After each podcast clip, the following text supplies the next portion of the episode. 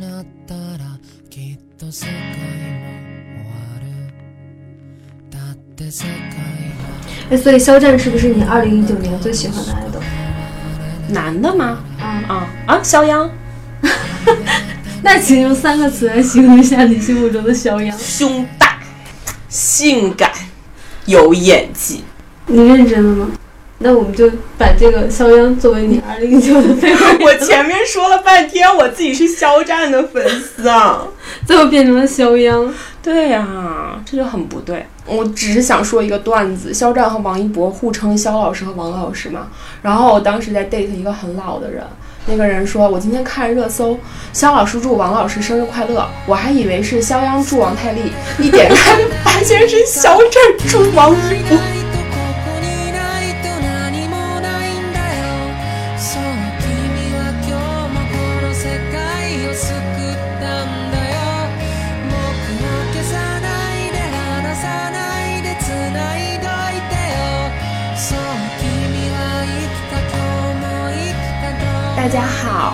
大家来到猴猴听有喊电台。天啊，我们竟然已经到了第二期了。第二期就要这么惊讶了吗？第二期的我是一个很丧的我，因为我今天经历了一次线上抢杂志的痛苦。录制的这一天，你抢谁的？肖战时尚芭莎封面双刊十八秒售罄，十八秒你都没抢到，那你不是真爱啊！我连李佳琦卖的东西我都抢不到。我经历了今年抢易烊千玺的，我虽然都不知道他们周年和歌唱大概是几月，但我已经开始焦虑了。我觉得今年也抢不到王源儿的。我其实有点想知道你抢票的流程是啥，以及为啥不买黄牛。我要跟你讲一讲我抢票的流程。我首先做了我活了这么多年，虽然我还年纪挺小的，最蠢的一件事儿，就是我充了三百块钱时代峰峻的会员，在在哪一个互联网平台？你快点在他们的一个特别垃圾的公众号叫 TF 家族，花了三百块钱充了会员。充完了以后，我发现这三百块钱什么都干不了。你点进去以后，你的会员福利就是看他们的陈年在网络上随便都可以搜到的一些视频。然后你唯一的有一个福利是，你可以有一个优先抢票的权利，他给你二维码，然后你拿着这个二维码呢，你在大麦网售票的时候，它会有一个你提前抢的一个场，然后你就去抢。我觉得一秒都没有，我进去的时候就已经什么都没有了，就抢易烊千玺的歌唱的票。对，然后这个时候还不是最伤心的，因为反正我也不是超级热爱易烊千玺。我给你的勇气点个赞。哦，对不起，我虽然很爱易烊千玺，但是我觉得没关系，我还可以看周年和其他人的歌唱。然后这个时候我就仔细的去公众号就看了一下它的规则，他说为了保证更多的人可以看到 TFBOYS，我这三百块钱一年的唯一的一个权利已经用完了，也就是说我这个码儿只能抢一次。就是这一次是相当于其中某一个人的演唱会和团演唱会。对，你抢过这一次，你就再也抢不了玩具卡和玩圆的了，你也抢不了周年的了。嗯，我想问一下，你这三百块钱是自然年还是时间年？是时间年，你又哭出来了。惨的，我我我可以充三百，然后作为生日礼物送给你。你能买张黄牛票作为生日礼物送给我吗？他们的黄牛票一般多少钱？那我来跟你说啊，其实呢，我不是完全没抢到，就是我一开始点的是最贵的那个，没有抢到。出来以后，我还有机会去买那个最便宜的，但是在付款那一步，我就觉得，因为我要从北京飞到上海去，然后再飞回来工作，我觉得我站在最后一排，我啥也看不见，我图什么呢？我就没有买。然后我妹第二天就跟我说：“你这张四百八的票在朋友圈可以四九九九卖出去。”我当时肠子都悔青了，我觉得我就应该四九九九卖出去，然后用多余的钱去买王源的演唱会的票呀。我为你的勇气继续点赞。为什么呀？你觉得你是觉得我们小汤圆打不过千纸鹤吗？就是我的朋友圈告诉我，小汤圆打不过，因为我曾经做过这样的一个实验，就是我在微信搜索框搜索我的朋友的朋友圈，或者是他们曾经提到的人，嗯，我试过蔡徐坤、王源、王俊凯、易烊千玺等等流量艺人，嗯，发现最能打的其实是易烊千玺和李现。。但你知道为什么吗？因为咱们岁数大了。我有个同事有一句话，我觉得他说的特别对，他说中年妇女都喜欢易烊千玺。为什么？因为有性张，为什么每次都要提到性张力这个词？就是我们的 猴猴听有线电台，猴猴听性张力有对线电，台，我们只 Q 有性张力的。男艺人每次 Q 一次。但我觉得完颜也有呀。我说完颜，听众朋友们是不是不知道呀？只会觉得你普通话不太好。说的话只有水花听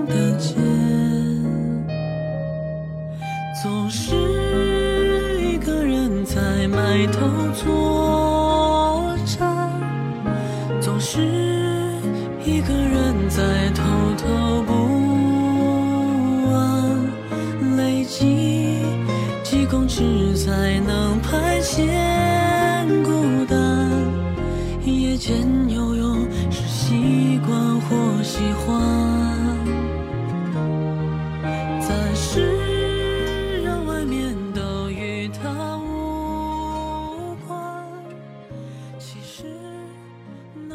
我喜欢王源是因为唱作人。我看唱作人的时候，我觉得王源说自己喜欢狗哥，然后一直挑战狗哥。他唱了那首挑战狗哥的歌，要不到台，然后他私下也会去看盖在美国的演唱会。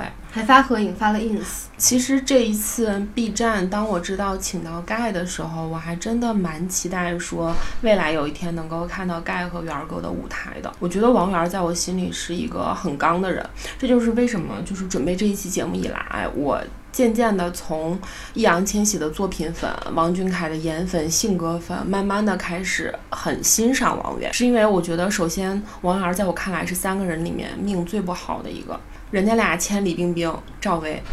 王源签范冰冰。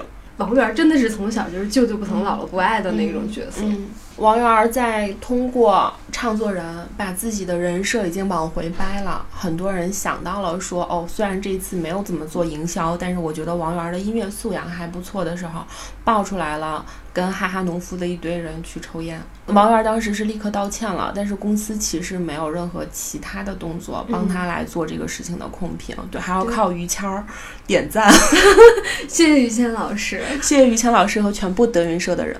在这个时候，王源选择了去读伯克利。嗯嗯，其实大家都知道前一段时间黄子韬发的那个微博嘛。黄子韬说：“这一首歌如果我再不红，我再不能给路人留下印象，我就心甘情愿去当个戏子。”嗯，不管对于黄子韬还是对于吴亦凡，音乐其实都是不是那么优的一个选择。对于所有的爱豆来说，音乐都不是最优选择。嗯，就像 EXO，嗯里面的杜锦秀他们这种发展比较好的、转型比较好的，也都是走的戏剧的路线和电影的路线，这样似乎能显得这个人逼格越来越高，并且越来越被认可，而且有东西留下。可是王源他还是选择了去读音乐，我觉得这一点让我觉得他挺刚的。这这几年时间，基本他都不会有大段的时间回国做营业了。就是考古的时候，觉得这个孩子特别真。嗯然后，然后后面看他的所有的采访，我都觉得他就是一个特别真实的一个人，包括他会很直接的说：“我给你看的一面，我给所有的观众看的一面，都是我真实的一面。但我当然也还有其他的面。”嗯，因为我看了他几乎所有的采访和这么多年写的东西，他在环球人物有自己写专栏对，有自己的专栏嘛。然后包括他写的歌词和他以前给粉丝写的一些东西，你没有办法每一家你都是这么有一个一致性的，嗯所以就全部都看下来，我觉得他是一个特别 real 的人。嗯然后在艺人，如果你是一个 real 的人，这是一件很难的事情。嗯所以这就是为什么我我还是他一个全方位粉吧。嗯，就不管他未来几年有没有大的作品，有没有影视作品，或者只是每年出一张专辑，我都会非常支持他。我曾经给 Date 发的一条微信中就引用了王源的一句话，但是我当时不知道是王源写的，说给粉丝的。我现在在看着你们昨天看过的月亮。哦，他有很多这样的话。哦天哪，我都要忍不住要念语录了。算了算了，这期这期就这样在我的语录中就会结束了。着我想；不完美的勇气，你说更勇敢；不完美的泪，你笑着擦干，不完美的歌你都会唱，我不完美心事你全放在心上，这不完美的我你总当作宝贝。你给我的成系，就像刚刚我们会讨论到，TFBOYS 是一个杰尼斯这种类型的养成系嘛，嗯对吧？就是跟日本的那种从个小孩儿开始，一直到他演电影，然后参加真人秀，有各种各样自己的发展，这是养成系这样的一部爱豆。嗯但是其实中国也有很多像是蔡徐坤，嗯他是属于一夜爆红的模式，我不需要养成他。哎，我不太理解耶。嗯那比如 TFBOYS 当年难道嗯不是一、一夜爆红吗？其实不是，我觉得至少当年我们在做他们的活动的时候，嗯他们周围很多粉丝就是从看时代峰峻的那些很 low、很小、很低成本的纪录片开始的。就是他那个时候不红吗？嗯，我觉得 TFBOYS 能红，它其实是一个强运营的模式。我就是我觉得，如果说通过理性来拆解，可能是这样的，是因为它其实就是更新频率高，并且长线。你你可以把它理解成直播，或者是每天更新的微博，或者是嗯每天更新的一个视频物料。嗯你每天都能看见这三个儿子就在你面前一点一点的长大，这个是很多 TFBOYS 的粉丝会为他们买单的最重要的一个原因。我觉得时代峰峻在当时的那一波公司里，他能想到用吉尼斯的这个模式去做自己签的小孩儿的这样的一个运营，其实是挺厉害的。嗯，他们长大之后，你也知道，粉丝心甘情愿为他们花钱，很多妈妈粉、姐姐粉真的就是心甘情愿为他们氪金，对吧？嗯，然后他们受了委屈，就像自己家儿子长大了，在社会上受了委屈一样。但是我是一个新粉呀，嗯，就是你说的这个对于新粉来讲适用吗？呃，我觉得其实对于你来说，你是通过《千玺》这一部电影，就是《少年的你》这样的一个事件而嗯关注到 TFBOYS 和他们之前的故事，对吧？但是你看 TFBOYS 的时候，你很多是在考古嘛。我觉得其实你是在呃三五天，对你是在三五天之内打穿了所有副本，不可能只看他们最近三到五年红了之后这些作品而喜欢的他们。而且王俊凯的一些优秀作品，其实你也没有看嘛，《天坑鹰猎》你不也没看吗？是的，我我真的是看了《天坑鹰猎》喜欢的王俊凯，但是我确实觉得王俊凯现在是三个人中颜值最高的，因为他穿衣服和整个的造型我都很喜欢，而且他唱歌我觉得很好听。嗯，我也喜欢他的脸，所以我是他的颜粉。可是他就是有一种稚气感，这三个人里面有两个都很有稚气感呀。王王王王为了，保密，我们就不说是谁了。嗯，对，哎，我真的觉得录到现在为止啊，咱们号儿已经没了，就是我们已经把三波粉丝、三波伪粉得罪光了。可能唯一爱我们的是，因为我那句也也许会被剪掉的话，有一些导姐会爱我们。请解释一下“导”这个词。那解释完这句，可能连导姐都不爱我们了。你看，我就知道我给你挖个坑。哎，我我们就是帝国，帝国粉丝的属性实在太多了。嗯然后我虽然拼命考古了俩月，嗯我现在也没有完全弄清。我目前已知的有三家的伪粉，分别是千纸鹤、嗯小汤圆和嗯小螃蟹。嗯，嗯然后呢，导姐呢就是王俊凯和王源的 CP 粉。嗯嗯，嗯，千凯千千凯千团 团饭团饭行啊，吧？团饭选的，好像叫团饭叫啥？叫波吗？四叶草，四叶草。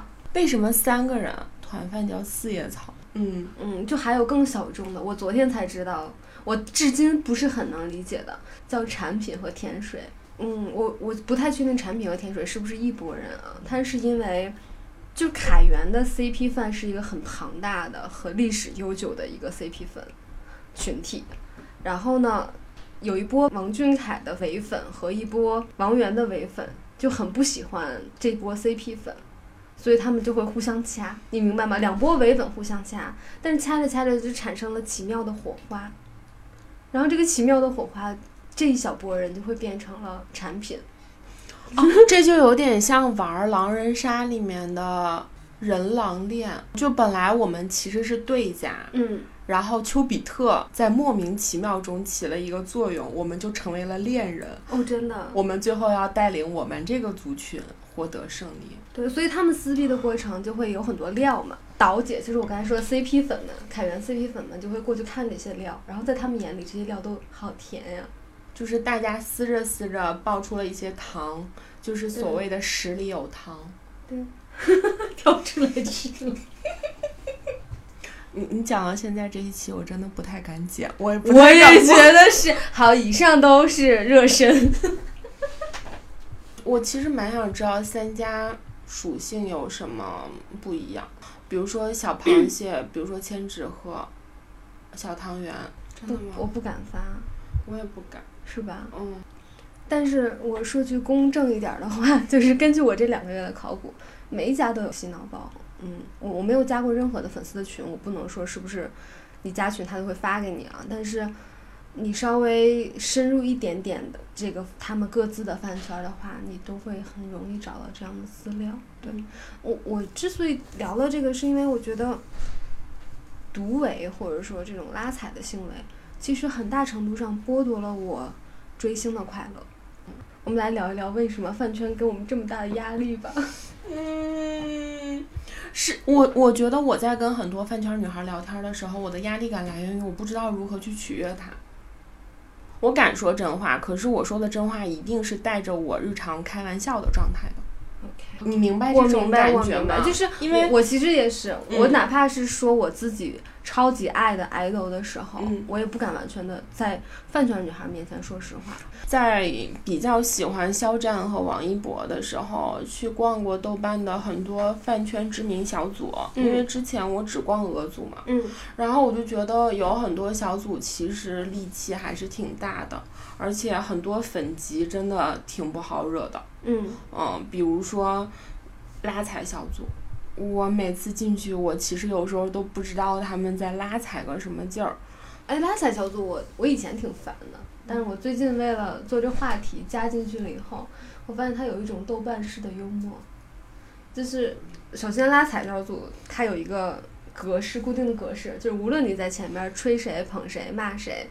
你到最后一定说拉踩谁谁谁，就是这是它固定的一个格式。然后有的时候你会觉得，就是这种这种行为有的时候会很搞笑，就你觉得他是把拉踩这样的一个有点犀利的行为搞笑化了，你会有这种感觉吗？但是真粉发这种，你明显就能看出来是真的呀。你说真粉去拉踩别人的时候，对啊真粉拉踩别人的时候，就是真情哦实感在拉踩啊。我突然从爱博君一笑到对王一博脱粉，就是因为王一博的粉丝们用各种各样的动图去黑肖战，叫他站姐。哦，我特别理解你这个行为。哦，我就看了好难受啊，因为首先我本来就不喜欢用姐、用娘、用母、用姨这种词嗯去说男 idol，嗯并且当成一个贬低男 idol 的行为，这个是嗯三观上的。然后每当他们两个任意一个爆出黑料的时候，那种拉踩氛围让我觉得世界不是很美好。我是会玻璃心的。我觉得骂我的 idol，我真的真情实感的伤心。嗯嗯我我之所以聊到这个，是因为我觉得独尾或者说这种拉踩的行为，其实很大程度上剥夺了我追星的快乐。嗯，然后我我在有了脱粉的第一次经验之后，我就会小心翼翼的去避开一些东西，因为我觉得追星这事儿就是让我很开心啊，它是我日常最高频率、最容易带给我开心的一件事情。我不想因为一些信息就剥夺了我这种快乐。哦，我觉得追星对于我来说，我知道它非理性的部分才让我快乐呀。然后，如果我特别理性的去讨论它理论的部分，比如从生物学上讲它为啥让我快乐，从心理学上讲它为什么让我快乐，我不想知道这些。嗯，我知道了原理和机制，我就没有那么开心了。嗯，比如说我我给你看一张我爱豆特别好看的照片儿，我不想让你三庭五眼去分析它，对吧？在皮相上、骨相上到底因为什么好看，我就只希望你跟我说，哇，真的好好看呀，就够了。那你不觉得敷衍吗？我跟别人，那你我不爱豆 不要那么敷衍？我只是举个例子。你你问我这张我的爱豆好不好看，我回复你一句哇哦，好好看哦。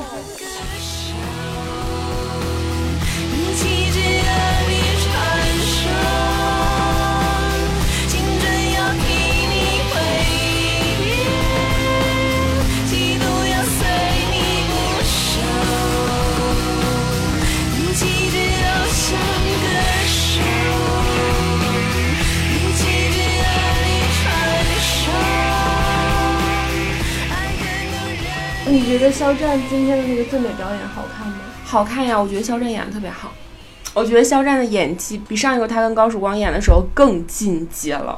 可能是因为用家乡话。我们上次装北京人，他上一个演北京小爷，嗯我就觉得，哎呀，真努力演北京小爷。但这次演四川小哥、重庆外卖小哥，我就觉得社畜本处，这就是他。嗯，对啊，肖战本来就是社畜人设，我就是因为他是社畜人设才喜欢的他。那你觉得以上我们是在理性的夸你的爱豆吗？我觉得是包着理性外衣的彩我觉得虹屁。我觉得是一种客观的评价。我觉得我是一个命运特别差的人。我基本上这两年很喜欢的年轻小爱豆，我肖战不算年轻，但是也是突然爆红的吧，都在挖唧唧挖。孟美岐、肖战、毛不易。我喜欢肖战，是因为我在 B 站刷到了北唐墨染和迪丽热巴演的那个凤九的一个视频，嗯就是那个，你知道 B 站有很多混剪大神，他们会把那种大 IP 里的男女主角和配角提炼出来，然后配上音乐，剪一个看上去毫无违和感的一个片子嘛，对吧？然后当时肖战就是凭借着哇唧唧哇选完 X 九少年团之后的一个沙雕剧《我的皇帝陛下》中的北唐墨染，然后混战各个这种混剪视频，不管是什么样的大厨都喜欢用他的那个角色，因为嗯真的很帅。我在就是肖战还是小透明的时候，我做很多方案、节目方案、策划方案，我都会希望他成为一个不是主咖，但是是副咖的那种。我连他像样的照片我都找不到。陈情令就太多人被他圈粉了，这个我就不说了。爆红之后，他接了《余生请多指教》，嗯。王一博接了《有匪》，我当时就心里特别想把哇唧唧哇掐死，就是因为你在这样的一个高度下，你去接一个对你自己有挑战的戏，就像王一博，他之前演一个话少的蓝忘机，对吧？然后他去《有匪》里演一个话痨，演一个非常混不吝的一个公子哥，嗯这才是公司正确的选择。嗯但是对于肖战来说，你之前演过那么多被大出混剪的角色，你又演过魏无羡这么不好演的一个角色，你去演一个小甜剧，我觉得这不是一个公司很好的选择。当然，哇唧唧哇用脚做运营是大家都知道的事情。去年的《明日之子》《水晶记》就都是女生的那一季，第一集 龙丹妮和孟美岐对谈嘛，然后龙丹妮就问孟美岐：“你在网上看到大家都说哇唧唧哇倒闭了，你真的觉得是这样的吗？”然后孟美岐也比较刚嘛，孟美岐就笑着说：“嗯、那个回去再说，回去再说。” 我就是很惨啊！我喜欢的那个山芝和肖战都在哇唧唧哇。哦，我们刚才说到比较的问题，就是其实你有的时候不都不会比较，嗯就是比如说别人的 idol 接了很好的资源，嗯然后他因为有好的作品，他可能就会越来越好，接到越来越多好的资源，嗯你就会希望自己的 idol 也可以有好的资源呀、嗯嗯，这种心态可能也是造成我们刚才说拉踩的一种。嗯，可是我就是会拉踩啊！我觉得 TFBOYS 三家违犯之间拉踩就是必然了吧，对吧？那我也会自己心里计较肖战和王一博，嗯大家都长着眼睛，又是干这一行的，明眼一看就知道谁的公司给谁投了多少。嗯王一博能接到什么样的资源？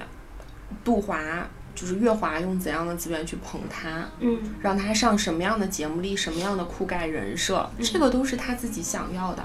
肖战 几年了还是社畜，嗯，我们两个这一期就是一个拉踩小组的缩影。对我们我们这一期叫《饭圈女孩的拉踩世界》，真的太难了。像迷恋过偶像，这一张脸庞扮什么模样？快乐过的悲伤，挚爱的排行，透过你皮囊窥探你心脏。你这悲歌任凭你来唱，歌中人是谁。我算太悲伤，说来多平常，一万首悲歌换一碗浓汤。好啊，也别断肠，都不忘陪你做梦。哎，所以就粉丝骂公司是不是一个标准行为？那粉丝骂公司，这不是天经地义的行为吗？特别是你的 idol 如果是在挖机机挖的话，那不骂才是不正常。嗯，对，在时代峰峻也一样。嗯，那我们一起来骂一下这两家公司吧，这样粉丝就会喜欢我们这期节目。你想太多了，前面不该说的都说了，你现在希望通过骂公司来，来怎么样的？可是骂公司是有共鸣的，是吧？嗯嗯，我现在已经不 care 了，现在是骂工作室了。嗯，我是觉得啊，挖机机蛙就是一个特别有名的，用心做选秀、用脚做运营的公司。肖战不是十月份的时候想要离开挖机机蛙吗？嗯然后当时就是提出了上诉，前几天不是上了热搜吗？嗯，撤诉了。我当时就是真的，一口老血差点喷在屏幕上，然后我就想跟龙丹妮说，请对我家哥哥好一点。那我觉得他应该跟蔡徐坤聊聊。蔡徐坤当年是怎么硬刚 刚下来的？他是背着那个就是当时解约的官司的时候去参加的比赛。可是他已经有一部分的人气积累了，在当时他的粉丝是一两百万吧，个人练习生。然后呢，但是每个人都是很为他买账的那种粉丝，就是高粘性的粉嘛。我一个人我能安利十个人的那种，嗯。然后后来在节目过程中，他第一场又引起了很多争议嘛。你是粉丝，你在当时会怎么办？谁想骂我的 idol，我就让谁撕。哦，对，这种这种行为被饭圈称为团建，我 就是为什么要时不常的撕一撕，就对粉丝内部粘性是有帮助的。那我觉得蔡徐坤第一次的渔网妆应该引起了一大波团建吧。无视财经不是有分析蔡徐坤是怎样的？嗯嗯，但是他讲的是流量嘛，对，但是我看着还觉得挺燃的。是嗯是因为他真的讲了说粉丝对于 idol 的重要性，就是巫师财经讲蔡徐坤的那整个一篇，让我知道了粉丝经济在这个时刻能有多么吓人。真的是让我觉得很吓人，因为虽然我之前都跟你说说像偶练啊，还或者是各种各样的选秀节目会找我们这种公司来做营销，嗯，但是其实我没有想象得到粉丝的力量真的可以和资本抗衡。可是他讲的那一篇，其实中间有一大瞬间就是说，嗯，他所有在比赛中的对家，不管这个对家是月华也好，还是香蕉也好，不敢凭着他们的资本去把蔡徐坤搞下去，是因为谁把他搞下去，粉丝就会搞谁。所以我觉得这一点是很厉害的一点。我那天听了一个例子，我不知道放在这儿是不是恰当，就是讲粉丝和资本之间的这种互动的关系。嗯，是牛仔裤的例子，就是最早牛仔裤在美国发源起来，是因为年轻人想反叛，嗯，就是比如说他我想反叛资本，我想表示我的叛逆，所以我就穿上了代表最底层人民、最底层劳动人民的牛仔裤。对，然后然后我反叛着反叛着，这时候资本看到了，就出现了一家叫 Levi's 的公司。对，然后年轻人都去买 Levi's 的牛仔裤。然后等过了几年，可能年轻人回过味儿来，就说：“哎，我怎么被资本家赚钱呢？”然后这时候就有一个年轻人拿起了一把剪刀，在自己的裤子上剪了个洞。嗯，对，然后但是没过多久，利拜斯开始出破洞牛仔裤，就是它是一个，我觉得资本和这种，呃，我们刚才说粉丝嘛，其实是一种互动的关系。嗯，但是其实对于资本来说，它就是会去 follow 各种各样的趋势，比如说 idol，idol 的各种各样的类型，资本会去 follow。嗯那比如说 i idol 做出来各种各样可能会被粉丝买单的举动，嗯资本会去 follow。有一些新的平台，它可以更好的让 idol 营业，或者是让 idol 发声，那资本也会去 follow。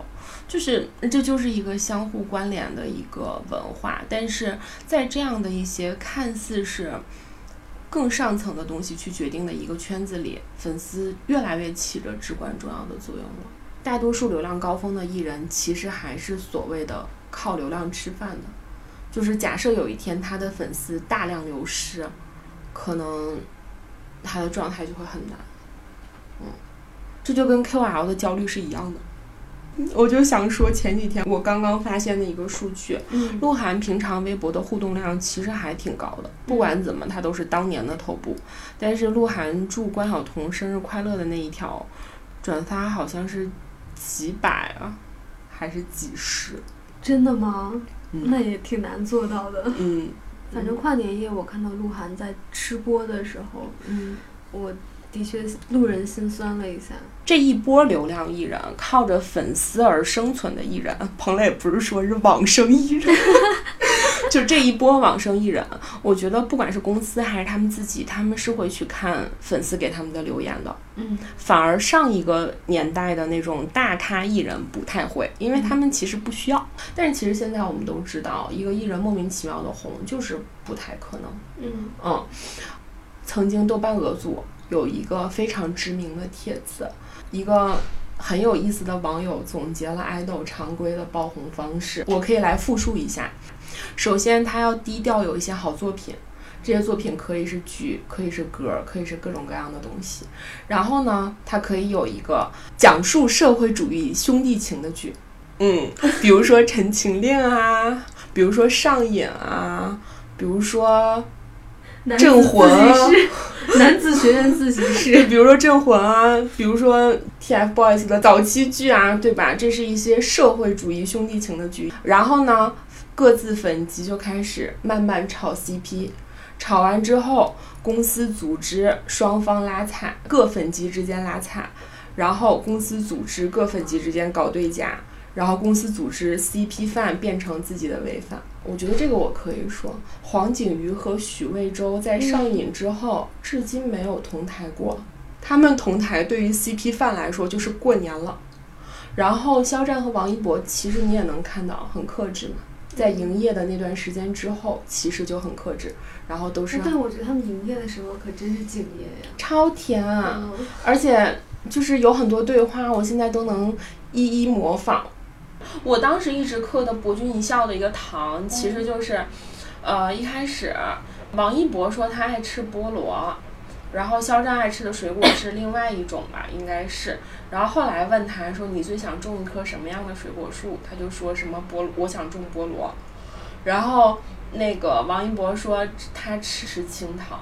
然后之前问肖，因为他是重庆人嘛，嗯之前问他就说当然是麻辣火锅，然后后来问他就说啊鸳鸯。我觉得特别好的一点就是于正的那个真人秀，它里面说的一点特别对，这里面演一对相爱相杀的情侣的人，或者是演一对什么欢喜冤家的人，我就是要提前去培养我的感情，我培养到我们两个是有一点点暧昧的那种朋友状态，这个时候演戏的感觉最好。然后另外其实还有一些就是最近我们可以看到的比较沙雕的爱豆爆红方式，我感觉像周震南，你觉得爱豆是应该离我们的生活更远一点，就是他更不像素人一点，还是更像普通人一点？我觉得肖战就是很像普通人，嗯，但是周震南就是他虽然不是好的，不像普通人，嗯但是他是他的言行举止会让我觉得这个人有点很特别。我我我聊一个跟这个话题可能看似有点题外话。我那天听到传播学里好像有本书，我忘了那个人叫什么，然后他说了一句话，叫说 一切产品的流行都要靠别人对你的颠覆和替代性解读。那听起来有点学术。那举个例子呢，比如说我们看到的鬼畜。B 站有很多鬼畜视频，包括吴亦凡唱完大碗，吴亦凡的大碗宽面这个梗，在 B 站被剪成了各种各样的视频，然后吴亦凡就在 B 站火了，其实，然后他很聪明的就顺势出了《大碗宽面》这首歌，然后这次还登上了 B 站的嗯跨年晚会，对，就是我觉得我们说周震南也好，或者怎么样也好，其实他本身这个人设就是留给了他的粉丝群体一个解读的空间的。大家越解读越觉得哇，他真的好难呀、哇，他真的好沙雕啊！就在这个这个故意留给你的产品空间里面，你不停的去发酵，进行二次、三次创作，它被做成各种各样的表情包，你就火了。嗯我看《文本盗猎者》里面也有一句话，就是当这些 idol、这些角色、这些形象已经大范围的融入人们的日常谈话，融入人们的起居室和电脑屏幕、电视屏幕的时候，它就不是属于经纪公司和个体了，它是属于所有粉丝圈的人。嗯粉丝可以以他们为依据产生各种各样的艺术作品，我觉得鬼畜其实也算一种。对，然后也可以产生各种各样的联想，比如说同人文，嗯各种各样的东西。我觉得，呃，其实追星快乐的点是在于，我通过追星这件事情完成了自己很想做的各种各样的事情。虽然说不是投射到自己身上，可是还是让我变成了和日常的我不太一样的一个我自己。你是我朝夕相伴、触手可及的虚拟，陪着我像纸笔，像自己，像雨滴，看着我追呀追呀追，落到云里。我觉得我们可以来聊一下女 idol。前一段时间不是看了那个《文本盗猎者》吗？然后里面有一段其实是说粉丝和饭圈或者是追星文化、饭圈文化其实是女性主义起源的一个东西，因为其实它的根基是当时九几年、八几年的时候在关注肥皂剧或者在关注真人秀、电视节目这样的女性，对于虚拟的角色这样的一种喜欢，然后形成了第一波饭圈嘛。但是现在我真的觉得，至少在日本，AKB 四十八，然后在韩国各种各样千奇百怪的女团是时代主流的一部分。我觉得在中国，其实这两年也会有女团，就是《创造一零一》这样的选秀节目出现嘛。嗯但是其实我会在做营销或者是做这期节目准备的过程中，看到女爱豆比较不一样的一个现状。就像那个《第二性》里面说的，女性其实是被社会塑造的嘛。我觉得女爱豆是被社会更强的塑造的一波群体。我看那个姜思达在《三天可见》里对话火烧，然后其中有一块是他对话赖美云。赖美云是一个非常典型的女团属性的一个人，不管是她的外形、她的营业、她的状态、她的感觉，都是一个很女团的人。然后姜思达在采访完之后，他对着镜头说了一句话：“嗯，她是一块水果硬糖，她非常女团。可是让我奇怪的是，他不是天生这样的，他是被养成这样的。”我就觉得这句话当时其实让我有一点儿点儿难受，就是因为在几个对话中，明显姜思达是更喜欢三妮的真实，嗯嗯嗯，所以他对于赖美云的评价会让我觉得，哦，其实有很多女团的小孩儿是像赖美云一样，就是这样被养成一颗水果硬糖。那那你觉得为什么同样都是 idol，有的人可以走真实人设，有些人就是被塑造的各种人设呢？要看真实的人设有没有点。如果说杨超越的人设，我相信有大部分是他真实的人设，而杨超越的村花幽默耿直，然后可能有一点点废柴的这样少女的人设、是有点的，公司就会无限的把这一波人设放大。同理，白敬亭也说过。公司去营销他健身、怼人、脑洞少年、贫嘴的人设，也是因为他本来就有这一部分在，而这些是有点的。但是如果你本来就是一个在传统环境里养成最大的梦想是结婚生子的普通女孩，那公司就是要给你塑造一个人设。但是我我对于杨超越，对于我来说，我是个路人啊。嗯我对她一开始没有什么感觉，我就觉得妹妹很可爱。嗯然后我知道他以上你说的那些人设，嗯，但是当我一年之后再看这个人，他还是毫无进步。嗯然后他的公司只是不停的在强化他已有的那几个标签的时候，我就会觉得太假了。嗯就是任何人只要每天都在跳舞，嗯你一定会进步的。嗯，你怎么还能？划水。对，就是你怎么还能滑成那样呢？就是嗯我妈妈从一个广场舞小白都可以变成广场舞大妈了，嗯你怎么可能还是那样呢？我就会觉得公司把我们这种路人或者把粉丝是不是太……嗯不知道该怎么说。我我觉得我们可以对比一下火箭少女和 Rise，因为我们两个都不算粉，我们是路人，但是可能好感其中的某个人，除了我特别喜欢孟美岐之外，我是孟美岐的独唯。对，我觉得对比一下啊，从主题曲开始，火少的就是《创造一零一》女版的主题曲是“你越喜欢我越可爱嗯”，所以大多数粉丝喜欢杨超越的蠢萌，她的废柴，她就会越来越强化这一点。大多数粉丝喜欢孟美岐的飒，孟美岐的性感，她就会强化这一点，就是她是在迎合和逐渐被塑造的过程。但是男版，我不甘平凡的风，我一往无前的冲。哇唧唧哇给男团的营销是糊，就是糊。一开始是因为他们真的糊，就是这是一个很糊的团，然后糊团的粉丝会各种各样的控评，刷的控评都不是哥哥有多帅，刷的是一周震南，二何洛洛，三谁谁谁，四谁谁谁，就是刷这些人的名字。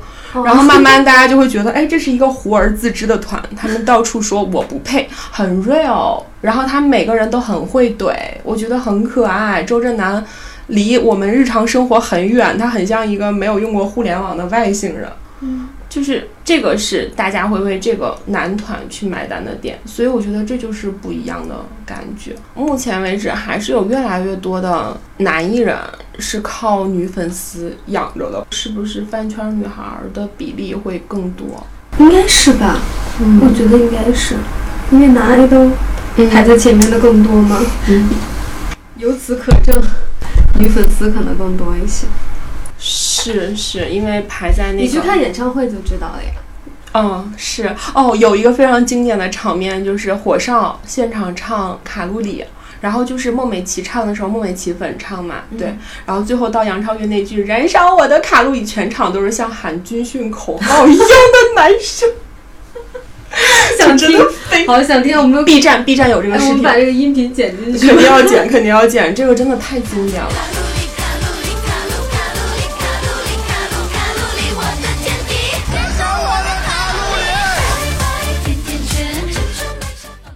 哦，你刚才说到那个口号，你越喜欢我越可爱。我还记得李宇春那个时代还是想唱就唱的，对这是不是退步了？嗯大踏步的退步。嗯，我们在接方案或者是对经纪公司的时候，就会有很多人说，像程潇啊、美琪啊这种性感风格的女孩儿的路就不是很好走。我还记得当年 FX 最火的时候，雪莉被营销出来的点是口袋女孩儿还是口袋女朋友？就是那种很可爱、想随身携带的那种小女孩儿。因为其他人，你像秀晶是性感，然后宋茜是 power 吧，还是什么，反正每人有自己的特点。然后轮到雪莉就是可爱。然后在雪莉单飞之后，她最开始抵触的一个人设就是你们不要再说我可爱了。我觉得王源也是一样我，这不是跟王源一样吗？我想说，王源从小在队里也是可爱、天真、学渣。他的粉丝最不满意的一点也是，明明我们不是学渣，我们是重庆最好的中学之一，为什么你一定要营造我们是学渣人设？包括到现在也是，就黑粉会说，你看他还长一张孩子的脸，他以后戏路会很窄，等等等等。对，所以所以他在一九年就一直喊着刚，每一个节目里都在强调自己特别刚，还理了个寸头，就自己去剪了个寸头。我叫王源，A K A 少年猛虎，respect 狗哥。错了错了，给我跳回去！我都是要不到台，我都是要不到台，我都是要不到台，我都是要不到台，我都是要不到台，我都是要不到台，我都是要不到台，我都。你当时给李宇春投过票对吧？我会还要挟我爸妈一起投，然后我爸不小心投给了周笔畅还是张靓颖，我就哭了一晚上。然后我爸就借了一个手机，又重新给李宇春又多投了一些。我跟你说，我现在这么能白话，然后又做了这个行业，我觉得我跟我当年追李宇春成为一个玉米。哦，你当年是玉米吗？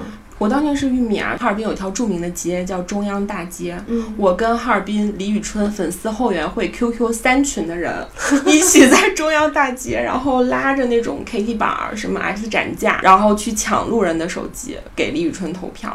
那个时候一个人只有一个手机，一个手机好像只能投十票吧。对，每周一，我的高中同学们都会收到我暴露了年龄。每周一，我的同学们都会收到我的短信，就是就是一堆彩虹屁的安利词，然后以及希望他们给李宇春投票。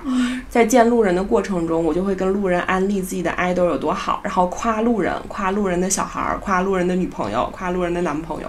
李宇春是一个，我觉得他一直没有怎么做人设，但是他站在那儿就是一个人设的人。他一直红哎，嗯，她现在还是女艺人里面我觉得最能打的之一。嗯我觉得他能打和他一直红，然后粉丝一直粘性这么高，是因为他不听龙丹妮的。说的对，也是因为刚，然后他那个时候其实是很抵触被叫春哥嘛，嗯对吧？他虽然没有直接说，但是其实之后有一次访谈问过他，然后他表明了自己当时的态度和状态。但那个时候互联网没有那么发达，嗯，可是现在你比如说美琪，他反而会称为自己是山之大哥。你觉得这是不是因为社会对于女性的要求越来越高了，还是怎样？我觉得这个歌的变化其实很让我想去研究一下。我我也觉得很 怎么说呢？比如说吴青峰，他也说我不喜欢被叫为姐，他会真的生气，对吧？嗯几乎所有男艺人，你管他叫姐，他都会很生气。嗯女艺人为什么要通过哥这种称呼去加持自己某方面的性格呢？嗯，我觉得是因为想给自己树立的人设就是我业务能力也好，然后我又很像男性一样具有一种担当。范爷，哦，对，范冰冰当时的爷大家都知道是营销呀，所以我就是现在看到类似于爷哥叔你就会很敏感。谁叫叔啊？周周冬雨叫自己东叔还是哦东哥？东叔哥和东哥，东哥。嗯，差不多。嗯，嗯，我就会很敏感，就像我最开始跟你说的，我不喜欢别人形容吴亦凡或者是肖战是什么娘母、什么 姨之类的，我就是觉得性别上的 diss 是一种很恶劣的 diss，、嗯。但是其实山之大哥不是一个不好的称呼，对。就是对于粉丝来说和对于他自己来说，嗯。我觉得这个还挺想去研究一下。活泼可爱独立，尽管弹射失败，各种风格，左边右边上面下面琳琅满目，各种拍子，快着欢的，吵的，闹的，摇的，滚着，各种大家拍色的，太投入的，但我不是了，现在是我的比赛。你就是这种女孩。我就是这种女孩，外表看到倔强，我想要男人歌唱。我就是这种女孩，喜欢逆风的方向，哪里更适合飞翔？好，那那个，因为这是一期求生乐，简直已经弱到负值的节目。然后我们的 ending 想轻松一点，我们两个要来两个饭圈的快问快答，嗯就是互相非常快的问问题。我是肖战粉小飞侠，我是小汤圆王源的粉丝。你觉得你会喜欢王源多久？嗯，我觉得我会喜欢他很久，因为我是他的全方位粉。那你追肖战以来，让你最快乐的一个事儿？那英看过《陈情令》，并且夸肖战可爱。王源这一年不营业和被迫营业，选一个。哦，你这就相当于问我，我男朋友去参军了，我会不会移情别恋？我不希望他被迫营业，不开心。我真情实感的希望他用他自己最喜欢的方式、最舒服的方式活着。那如果博君笑是真的，你是怎样一种心情？祝福他，因为王一博是粉丝的行为，与王一博本人无关。如果王源一定要和一个圈内女星谈恋爱，你会选谁？他开心就好，随便吧，只要不是王俊凯，我觉得其他人都与我无关。现在的节目随便挑，你希望你们家站站参加哪一个？他已经参加了《明星大侦探》最后两集，过两天就要播了。你最希望王源代言什么品牌？我希望他代言男性成熟的高阶品牌。海澜之家。如果肖战 cosplay 一个女性，你希望他 cosplay 哪个角色？我个人希望他 cos 毛利兰，我想看一下那个尖儿。嗯，我再问一个问题：嗯如果你可以穿越到五年前，你会对肖战说什么？嗯，不要牵龙丹妮，来姐姐怀里。来姐姐怀里，可能现在还糊着。嗯，不会的，我会拼尽全力为哥哥争取一片天。那你再帮我跟王源说一声，让他别去那个工作室，跟肖战一起签你好吗？我就跟王源说一声，命里算了一下，你有一劫。嗯，其实聊了这么多，我是觉得饭圈给我的能量，大多数是很积极的能量。比如说我在做方案的时候，我会充满乐趣，我会觉得哦，这个事儿我可以安利我的 idol 给别人，在我的 idol 没有那么红的时候，我可以把它放到方案里，跟大家说，你看他有设计的技能，你看他有社畜的技能，你看他很幽默，我觉得这是一件很幸福的事情。嗯，我觉得饭圈儿对我来说有点像，怎么说呢？就是我进入了一个新的次元壁。就像我小的时候不看漫画，我看不懂漫画。然后当我第一次看火影、看海贼王的时候，我觉得我天呐，我进入了一个以前我不了解的世界。然后我会觉得非常燃。那些漫画的精神支撑我走过了黑暗的中学时代，对吧？支撑我们去高考。我会觉得说，路飞他一路喊着说我要成为海贼王，对吧？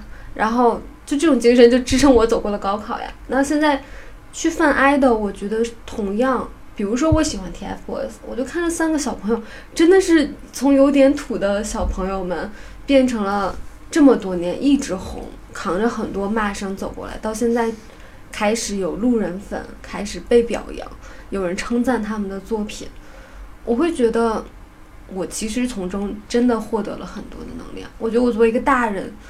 很多时候做的远远没有他们好。嗯我希望失恋的、失业的、没那么开心的听众，如果听到现在的话，呃，能够通过我们的 idol 身上的一些东西，就是在自己身上产生不一样的化学反应。我最后想说一个让我最近觉得特别开心的点。